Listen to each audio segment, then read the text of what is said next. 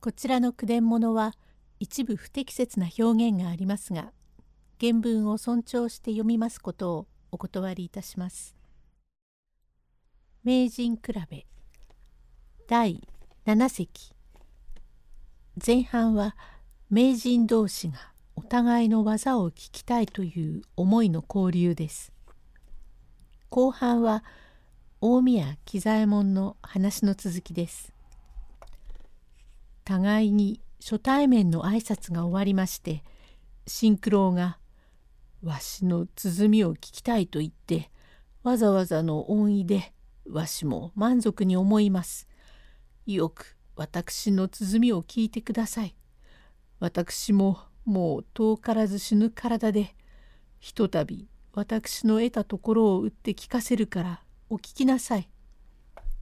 と紫調べの包みを取り出して「シンクロ病中だから布団の上でごめんを被る」原部大夫は両手をついて畳を少し後へ下がって首を垂れて聞いています。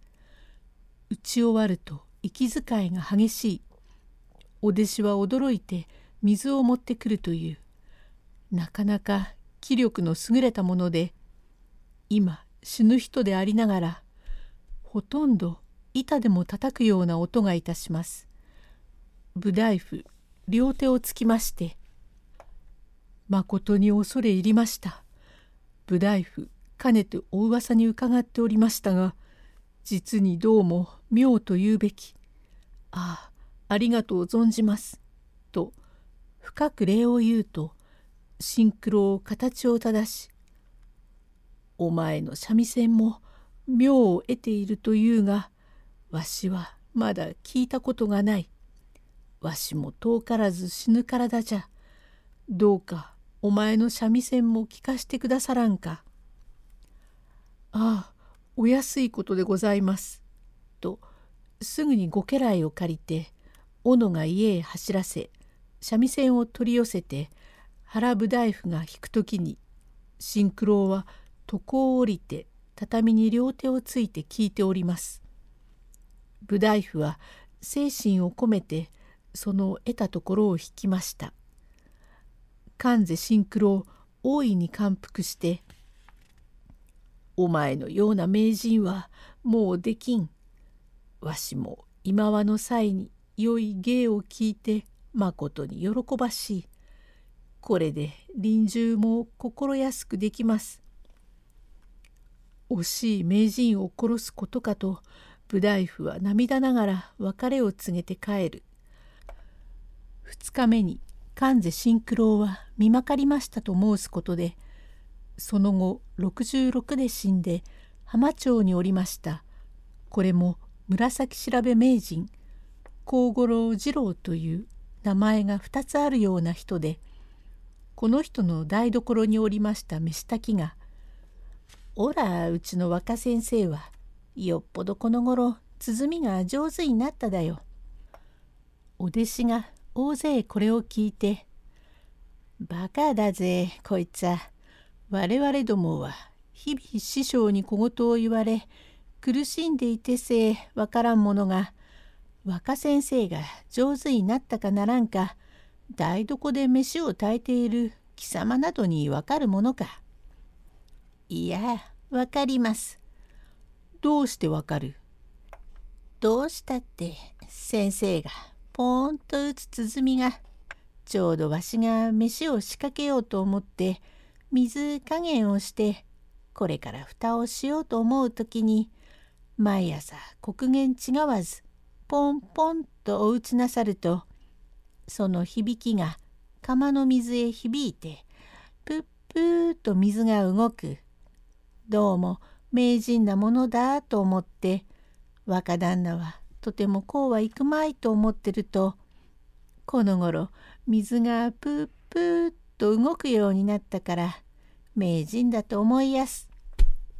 といった話もありますがどうして釜の中の水に響いたものかポンポンと2つ打った鼓の響きで屋根の瓦が落ちたという嘘のようなお話だが画道という命を時の天使様からくださったということもあるそうで奈良でお能の時に大嵐大雷で太鼓笛などは少しも聞こえない中で鼓ばかりポンポンと聞こえたというので雷師かっこ神なりの師匠という名を時の天使から賜ったという実は名人となると妙なものですっとこどっこいの小じになっても妙なことをするやつがあります。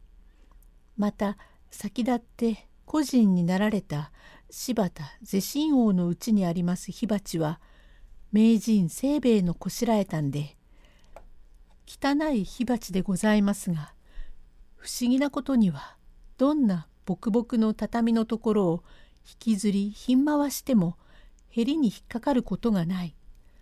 そんなら底が丸くなっているかと思って差し金を当ててみると真っ平らでどこまでもずっと押してゆけるところが妙何もことさらにそうこしらえたわけではないが自然にそうなっています。これは名人に生まれついた人は修行に数をかけて苦しみ抜いて妙正へ上手に至るので何でも怠けていちゃいけません。数をかけて欲に離れて芸を磨けば初めて妙所を売るものだんだん噂を聞けば何事でも一通りの修行ではない30年もやらなければならんと聞いております。生まれつき上手に備わった小僧の芸に大宮喜左衛門が思わず足を止めて4年もなくしばらく聞いておりましたが「どうだいいい芸ですね」呪楽。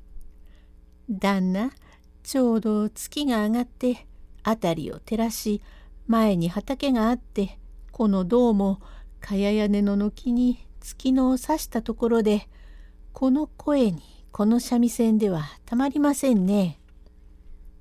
田舎にもこんないい声があるかね。田舎の財の恋は違います。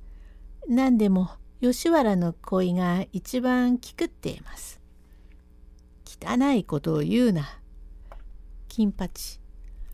昼間通った時の掛け茶屋ではありませんでしたか。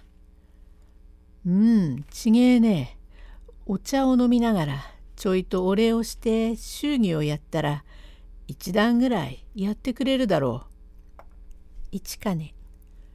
やりましょうから、ご祝儀をおやり。おやりねえ金八さん私が万事心得ておりますえー、ごめんなさい今多摩川へ鮎漁に行った帰りですがちょっとくたびれたから縁台を貸してくださいいえ立てかけてある縁台を自分で出しますからおやおやお帰んなさいまし今日は鮎が取れましてございますか？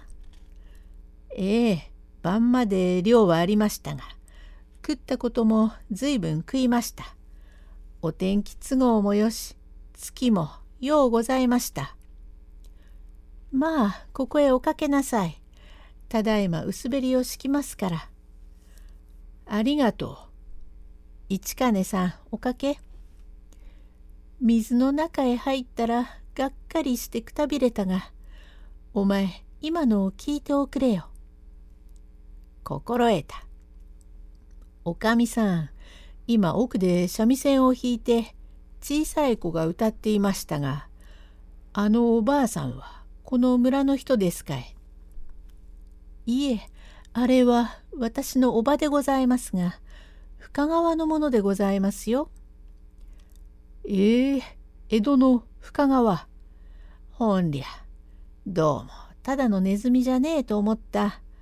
これは偉物だ。どうだい、市金さん。本当にね、そばで聞くとなおたまらないよ。ああ、三味線に落ち着きの出るもんじゃないよ。えー、どうも、私どもはまことに芸が好きで今多摩川へ鮎漁に行ったがみんな芸人で深川のものだが深川のどの辺にいたい？あの櫓下におりました。呪楽櫓下。これは不思議。皆櫓下のものが多い。縁の下のものはいないが不思議ですねちょいと金八さんおばあさんにおかみさん旦那はまことに芸がお好きですがおばあさんもご大義だろうがもう少し聞きたいとおっしゃる。これはほんの心ばかりのお礼だがおばあさんの好きなものでも買ってあげて。ありがとうございますよ。これはまあでかくこんなにやらんでも200もやっておくんなさればいいに。おばあさん店へ腰をかけたお客さんが「お前の芸を聞きてえ」って金をくんなすったえら。どうもありがとう存じます。まああなたこちらへおかけなすってくださいましよ。お前薄べりを持っておいで。そこは夜露がかかるから湿ります。ただいまはありがとう存じました。金八。おや、お前さんかえ、今のは。お恥ずかしゅうございます。できもしません。だんだん追い込んで三味線も弾けませんが、退屈しのぎにやりますが、お江戸のお客様に聞かれちゃ間が悪いくらいで、お茶の良いのを駄菓子はあげんでも、金平糖があったろ？姉さん、こちらへ。市川根さん、ここへおかけなさい。行かれないよ、ふう。蚊に食われても、私はここに立っているよ。ちょっとそのなりをご覧に入れたらよかろう。江戸ではこの頃こういうのが流行るって。おふざけでないよ金八さん。えへ実はこの旦那は芸がお好きでいらっしゃるから遠慮しずにいただいておきなさい。大変うまいと言っていらっしゃる。まことに恐れ入りますね。どうも。おや、嫌な、金八さんだよ。え？おや、こりゃ。あらまあ、どうしようね、金八さん。呪楽。へえ、金八さん、知っているのかい？知っているどころじゃない。大春さんです。驚き入りました。すっかりどうも、実に黄色いさつまいもじゃないが、老けすぎたね。お前さんを見違えちまった。どうしてここに？第8席へ続く。